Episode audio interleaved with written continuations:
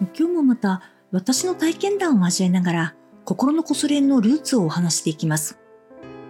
裏テーマは知らないことすら知らないことに心を開く。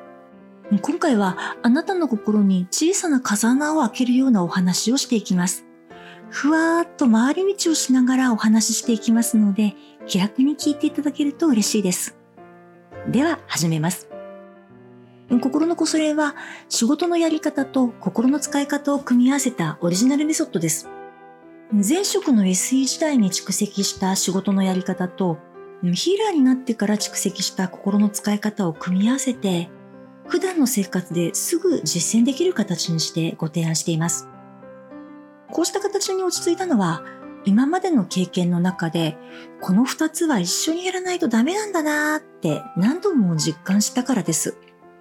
と同時にね、仕事のやり方と心の使い方を同時に身につけるという発想そのものをお伝えしないといけないなって何度も実感してきました。例えばね、仕事がテーマなんですという人の話を聞いていると、いやいや、それ仕事の問題じゃないですよねって思うことがよくあります。逆にね、心の話やスピリチュアルなアプローチが好きな人の話を聞いていると、いやいや、それ心の問題じゃないから、もう祈ってる場合じゃないからって思うこともあるんです。まあ、あくまで私が今の仕事をしながら得た感触ではあるんですが、仕事のやり方と心の使い方はうまく組み合わせて同時に取り入れていくのが一番楽で効果が早いと思います。これは今職業という形でお仕事を持っていない方にも当てはまります。そうした方たちの話を聞いていると、うーん、仕事の進め方物事の進め方を知らないだけなんだなとか、建設的なコミュニケーションのやり方を知らないんだなって思うことが何度もあるんです。心のこそれは目の前の日常ですぐに使えるという発想でご提案しているので、うん、よくわかんなくてもピンときたら試しにやっていただけると何かしら発見があると思います。そういうアンテナを立てながらこれからの配信にお付き合いください。最後に一つ、知らないということについて大切なご提案をしてみます。人は何かを知らないとき、自分がそれを知らないのだということに気がついていません。自分がそれを知らないということを知らない。知らないことを知らないので、それを知ろうという気も起きない。つまりね、人は最初から知らないことについて学ぶことができないんです。これは万人に共通な現象です。だから知らないことを知らないという現象について個人的な努力で 克服する必要は全くありません。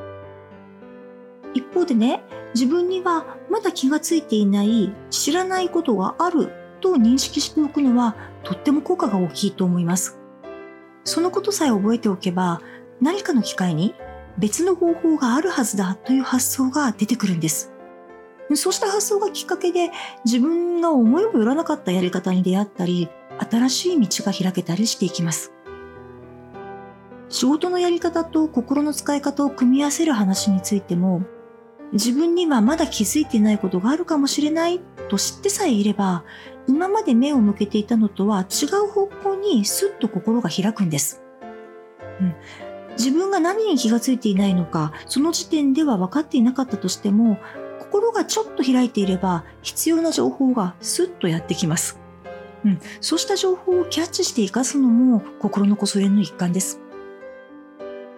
今日は知らないことすら知らないことに心を開くというお話をしてみました。これは今のあなたの枠を超えてあなたらしい生き方を育てていくためにとっても大切な視点です。ちょっと不思議なお話かもしれませんが、耳の端っこに引っ掛けておくときっといいことがあると思います。それを楽しみにしていてください。今日のお話はひとまずおしまいにします。ここまでのお付き合いありがとうございました。また、声の世界でお会いできるのを楽しみにしています。